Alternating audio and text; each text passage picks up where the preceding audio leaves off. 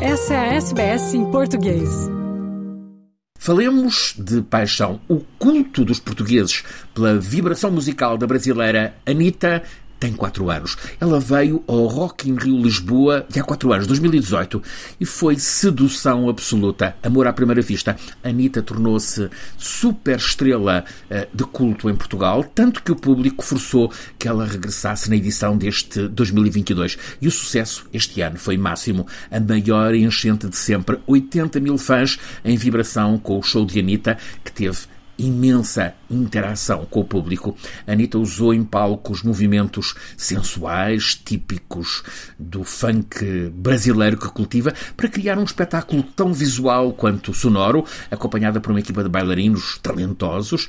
Cada momento da performance de Anitta em Lisboa mostrou uma coreografia acertada que entusiasmou mesmo a multidão. Anitta pareceu estar genuinamente feliz com o espetáculo que deu em Lisboa, disse até ser um dos melhores uh, da vida dela.